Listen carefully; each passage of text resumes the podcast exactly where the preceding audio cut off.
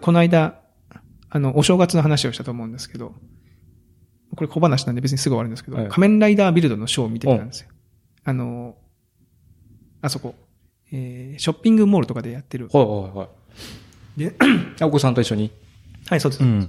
で、本当なんかその、要はショッピングモールにこう人を呼ぶためのやつで、2、2 30人ぐらいの子供相手だったのかな。ん。で、今僕詳しくないんですけど、仮面ライダービルドってちょっと前の仮面ライダ今違いますよね。今違います全然詳しくないんですけども。ー。ビルドは多分ちょっと前なんですよね。まあちょっと前の、えー、仮面ライダーが地方を土佐回りしてるみたいな感じでうん。来たんですけど、うん僕はあんまりこう仮面ライダーのショーとかを見に行ったことがなかったんで、うんこういうもんなのかなと思ったんですけど、えー、こう、音響オペレーターの若い兄ちゃんがいて、司会のお姉さんがいて、で、今から仮面ライダーを呼びますよみたいな。みんなビルドって呼ぶねねって言って、わーって言うじゃないですか。で、せーの、ビルドーって言ったら、こう、ビルドがその、なんか、広域方面からこう、ショッピングモールの中、タタタタタって走ってきて、いや、みんな、仮面ライダービルドだよ、みたいな言うんですけど、えぼ僕のその横にいた中1の子供がずっとクッククッククックって笑ってるんですよ。えでどうしたんって言ったら、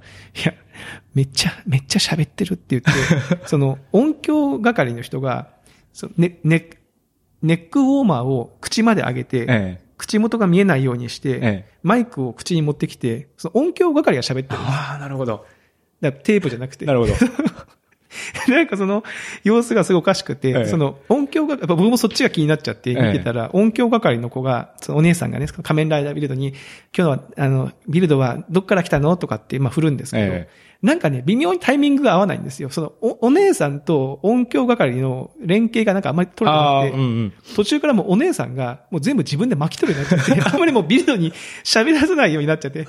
で、多分、あの、3ステージぐらいあって、僕が一番最後か2番、あの、見たんですけど、うん多分前のステージでもそんな感じだったんでしょうね。ええお兄さんは多分台本にある通り、なんか喋ろうとマイクを持っていくんだけど、なんかお姉さんが先に喋っちゃって、あなんか喋れないみたいな感じのやつをずっと繰り返してて、ちょっとね、あの、ちょっと面白かったっていう話ですね。はい。大変ですね。大変ですね。多分音響の人もまあバイトでここまでみたいなね、いや、本当ね。やんの、ここでや、俺やんのかみたいな。でも丸一日あそこに座って結局音響機材が動かせないから、うんその店番じゃないけど音響機材版をしなきゃいけなくて、まあ大変なね、感じでしたけどね。はい。ええまあそんな感じです。はい。僕もくだらない話なんですけど、はい。まあ、あの、動物園にね、動物園。あの、去年、まあちょっと若干日付をぼかして、まあはい行ったんですけども、あの、普通に動物見て、で、結構混んでたんで家族の人もいて、あ、ライライオンだって、ライオンなかなか見えないな、みたいな感じで。で、一人お父さんがフラフラしながら、あの、ずっとこう電話をかけたりなんか見たりとかして、そうそうそうそうししてて、で、僕もちょっとまあ、離れたところで、あの、子供が見ている様子を後ろから見てるみたいな感じですけども、まあ、ずっとこう電話して話をしてると、まあ、結構大きなあの声で話してるんで、電話の内容がこう聞き漏れてくるんですけども、はいはいはい。そこでですね、まあ、動物園でこう割とこうファミリーな感じの、あの、となんですけども、あー、飛ばしの講座？講座だったらまあすぐ用意できんな、みたいなことで、なんか、飛ばしの講座を用意する話をですね、動物園でしてて、そっからもう僕も動物の興味が全くなくなって、そのお父さんの動きだけがもうずっとですね、キョロキョロキョロキョロちょっと怖いですね。ええで、か、ね、ね、とで、ま、なんかね、そういうテックかわかんないですけども、常にこう移動しながら話してるんですよ。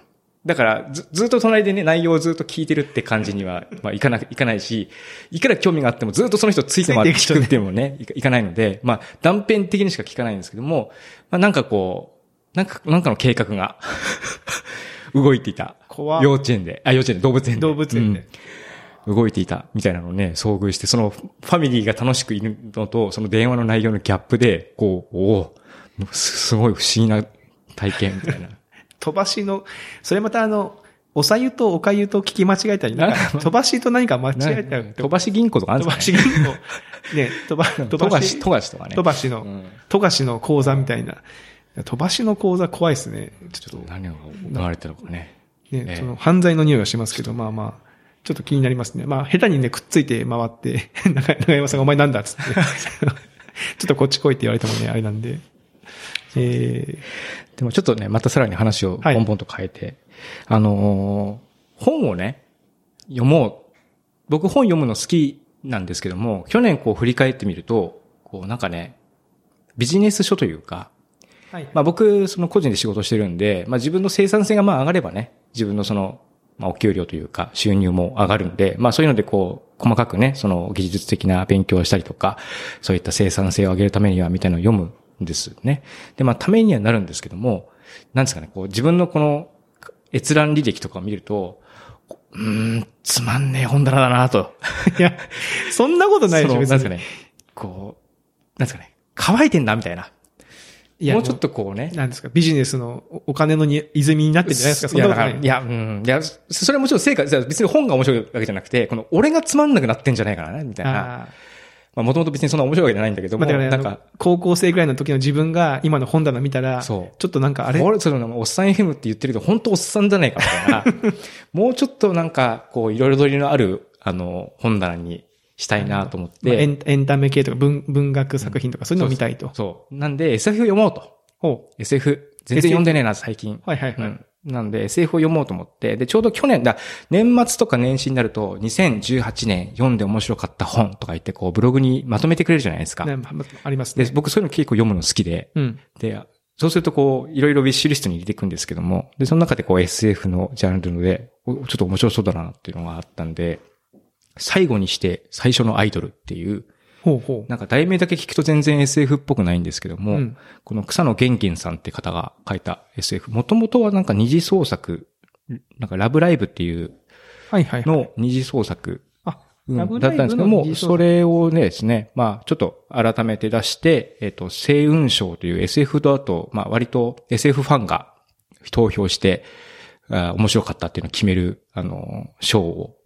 デビュー作にして受賞したという、まあ割とこう、あ、SF ファンにも認められている作品なんだと思って、なんか見た目ポップなんだけど、表紙とかもタイトルとかもポップなんだけど、あそういうその SF うんうんファンからのあの指示もあると、あこれ結構面白そうだなというふうに思って読んだんですけども、これがまあ、なんですかね、どうでした？頭がおかしい SF だったなと思ってですね。ほう。ああ、これらい、あの、まあ、まずはこう女の子が生まれてくるんですけども、その女の子がまあ生後6ヶ月にしてアイドルファンになるんですね。アイドルファンになる。そう。アイドルが大好きなんですよ。六ヶ月生生後6ヶ月にしてほうほ。うで、順、で、そのままこう、アイドルファンを続けながらですね、あの、自分もアイドルになりたいと思って、まあ、そういったこう、高校に行って、で、いざアイドルになるぞっていう時に、まあ、挫折を味わうんですね。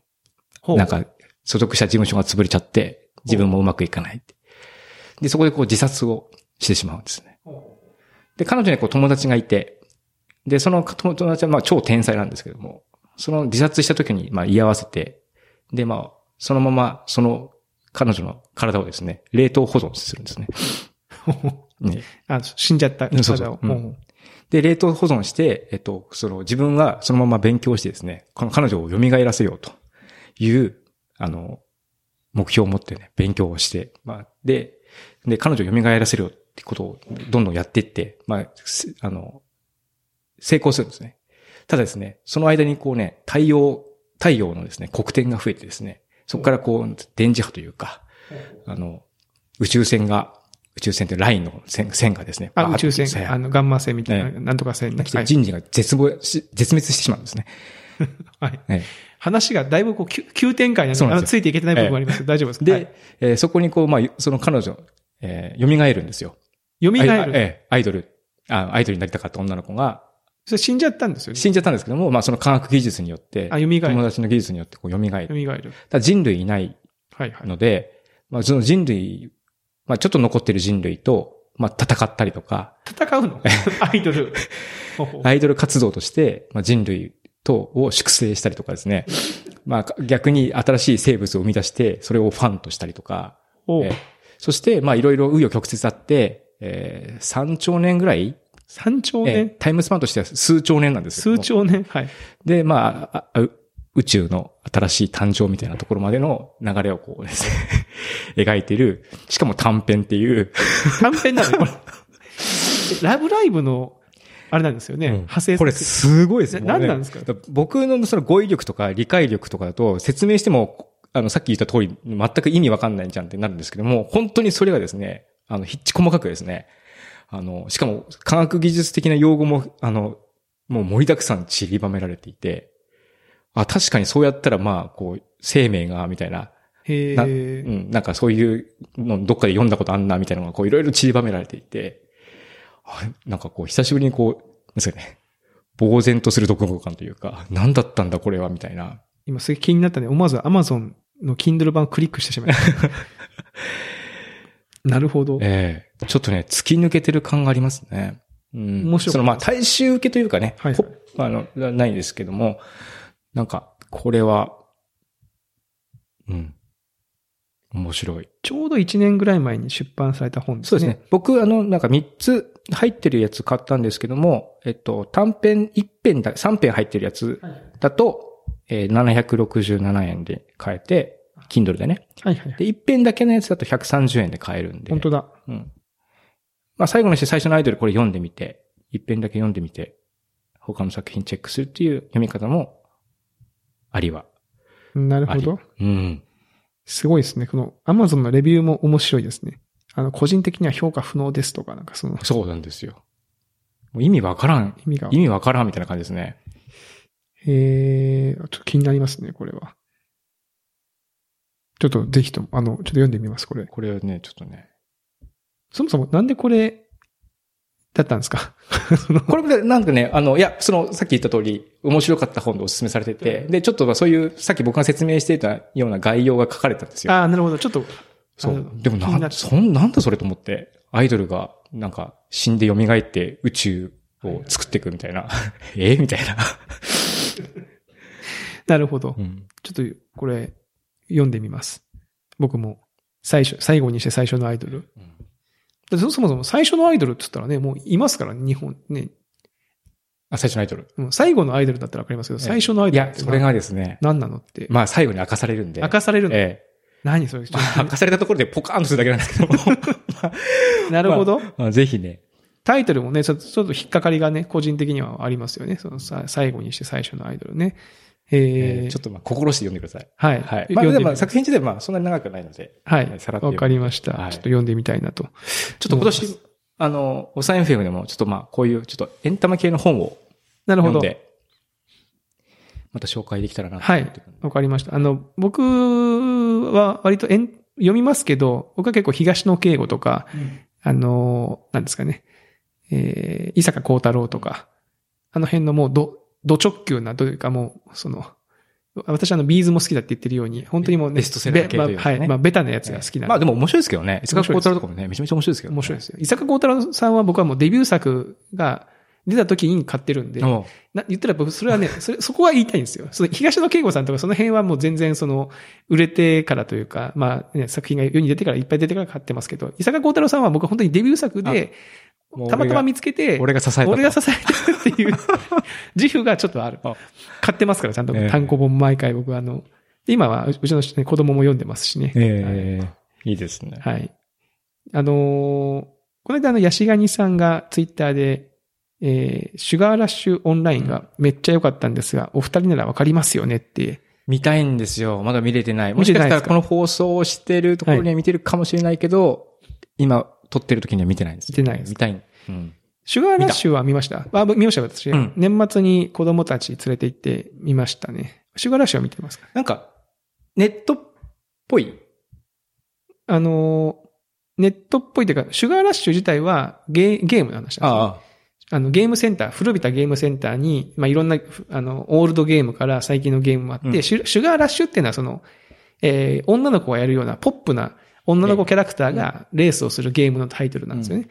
で、その、なんですかね。まあ、トイストーリーみたいな感じですよ。はいその、要はゲームセンターが閉じると、夜になったらキャラクターたちがうん電源ケーブルを通って、うんその電電源ケーブルの中に、その、ちっちゃい、なんか、世界があって、うんそこに電子空間があって電子空間があって、そこに集まってきて、みんなでこう交流をするみたいな話が、まあ、前作だったんですけど、今回はそのシュガーラッシュオンラインってことで、まあ、インターネットにつながるみたいな話なんですよね。うんうんこれがその、ちょっとね、タイトルがミスリードする部分があって、あの、そもそもシュガーラッシュ自体が、あの、現代が違うんですよ。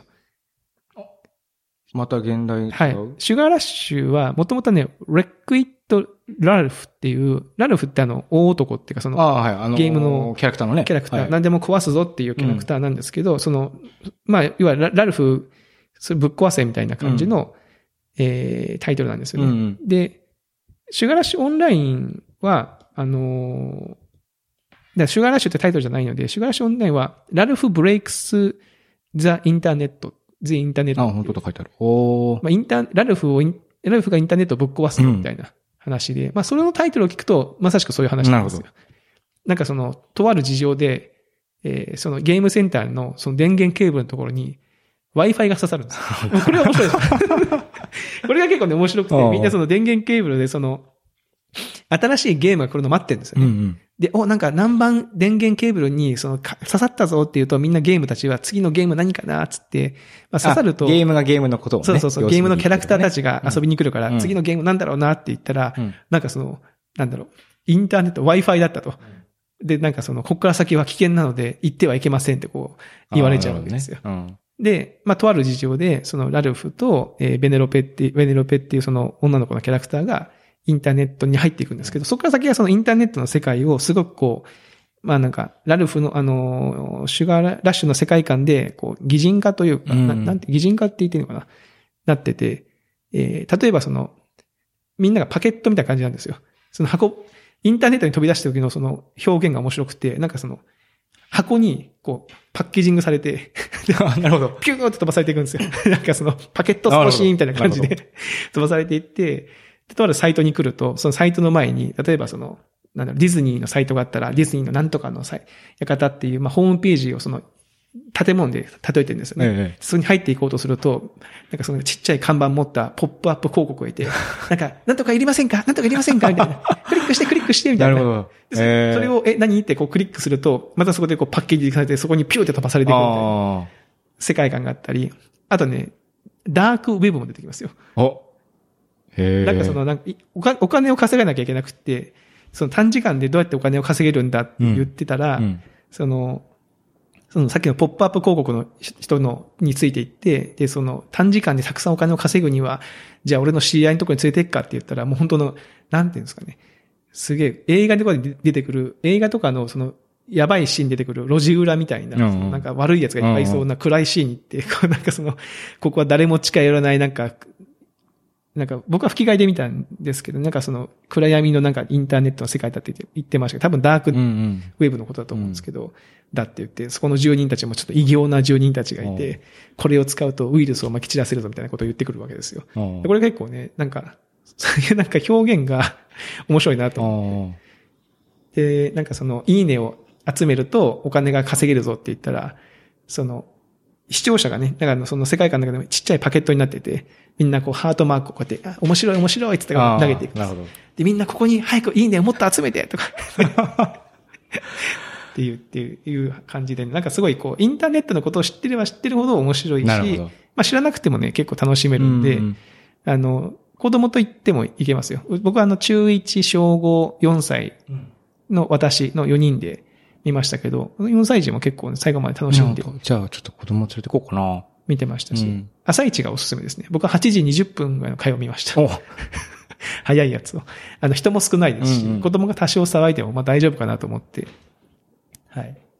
行ってきましたね。えーこれね、おすすめなんで、ぜひ、特にインターネット業界の人が見ても。ネット業界の人は、より楽しめる感じになってるんじゃないかなと思いますね。楽しはい。見たいな時間がないな 時間作るのがね、なかなかね、大変ですよね。その最近その、中学生話じゃないですけど、うんあの、うちの長男が今あの中1なんですけど、ちょっと順調にですね、中、まあ、これ、本人がラジオを聞くことはないと思うんで、まあ、あれですけど、順調にこう中二病が発症しつつあるんじゃなかろうかついに発症しあましたの。、中二病って別にあれですよ、その反抗期とかじゃなくて、なんなんかその、車に構える。車に構える。あの、僕があの、ワウワウで、あ年末ぐらいに、エヴァンゲリオンの一挙放送をやってたんですよね。おうでエヴァンゲリオンを、エヴァンゲリオンじゃんと思って全部録画してたんですよ。おうおうそしたらその、うちの長の長男が学校から帰ってきて、ふとその録画のリストにそれを見つけて、毎日コツコツ見てたらしくて、ええとうとう全部見た。見たんですね。そしたらね、その、まあ弟も、小5の弟もたまにこう一緒に見てたらしいんですけど、なんかね、モノマネとかしてるんですよ。なんかその、そお兄ちゃんこれと、このペン貸してって言ったら、構わんとか。それ何それ？げ限度の。限度の構わんっていう。またマニアックなとこ真似すんな、お前みたいな。で、あの、残酷な天使のテーゼも気に入っちゃって、結構その、アレクサで、アマゾンエコーで、あの、て残酷な天使のテーゼかけてって言ってかけて、一生懸命歌の練習をして、これはいね、ですね。あの、ちょっとやばいあれを与えてしまったなとちょっと正直ね、ちょっと思ってますね。え エヴァンゲリオンっていつでしたっけ？エヴァンゲリオンもだいぶ前ですよね。だいぶ前って、あ、でもいつだろうな。新世紀エヴァンゲリオンは、はい。えー、放映がですね、1995年から96年が放映時期ですから、えー 今何年 ?2019 年 ?20 年前？20年前か。ああ、結構前ですね。うん。二十何年前ですね。はい今年。いや、この話を会社でしたら、もっと最近のやつ見せてあげてくださいよって言うんですけど、まあなんか最近のアニメのいいやつがわかんないんでね、僕らが見た面白いやつと思って、エヴァンゲリオンがね、録画してたらいいかなと。古典作品みたいな感じですよね。そうなんです今の、ここから見てみたらね。僕らからすると何になるんですかね？我々の小さかった時の20年前の作品って言ったら、え、我々がだからその中学校1年生ぐらいで、1980年ぐらいでしょ？そこから20年前、1960年ぐらいのアニメって何かありますかね？結構前ですね。白黒とかじゃない？ですか。白黒とかじゃない確かに。そんな前なんだね。白黒のミッキーみたいな。はい。いや、でもこれから先ね、あの、多分これ聞いてるおっさんの皆さんは、自分のお子さんとかに、自分の見たものとかをね、こう、おすすめしていくこともあると思うんで、はい。エヴァンゲリオンを見せると、怒り限度のモノマネをするっていうことは、なるほど。はい、これ鉄板ガンダムとかその辺の古典は見たいですね。ガンダムな。ガンダムは確かにまだ見せてないですね。あでも僕個人がファーストガンダムと、まあ、ゼータガンダムがギリギリぐらいの感じなんですよ。まあでも古典教養的にはその辺だけ押さえとけばいいんじゃない？いいんじゃないですか？いいですかね？あとは、その後はこう、好みでその人のこう選択科目みたいな感じ確かにな。でもガンダムになると本当もう30年前とかになるわけでしょ？そうですね。もう、やばいっすね。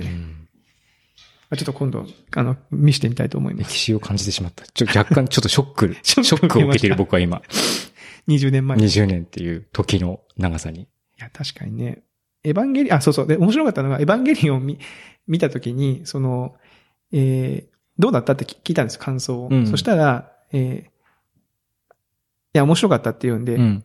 で、うちの長男たちがね、シンゴジラをすごい気に入って何度も見ああ録画して見てたんで、あの、シンゴジラの監督だよっつって、エヴァンゲリオンと作った人ってシンゴジラの監督なんだよって言ったら、うんうんだからかみたいな。おうえ、だから、音音楽がパクってるやんとか、シンゴジラもあの、ダンダンあーダンダンダンダン、有名なあの、あれありますけど、はいはい。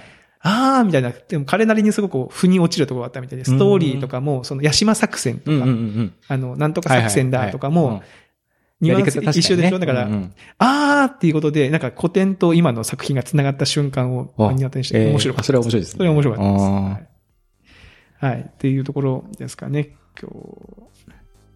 どうしました？いや、ちょっと時間の流れをね、時間の流れを？うんちょっとショックな、ショックを受けてますけど、僕は。いや、もう。だからまあ、我々おっさんにそうっさんです。ね。もう最近の、最近の SF もすげえなと思いながら、あちょっと最近の読みます。最後に昔の最初のアイドルね。昔のでも古典もちょっと読んでないのもたくさんあるんで、そういうのも読みたいですね。す SF とかね、あミステリーとか。うん。まだまだ世にはたくさん。いや、多分死ぬまでに全部読み切らないですよね。そうですね。だからいいやつをちょっとピックアップしてはいいきたいなと思いますけど。はい。はい。というところで、15回はこの辺りとしたいと思います。はい。じゃあ、また皆さん感想など、シャープおっお願いしますさん FM で、どしどし。はい。お待ちしております。では、さようなら。はい。さよなら。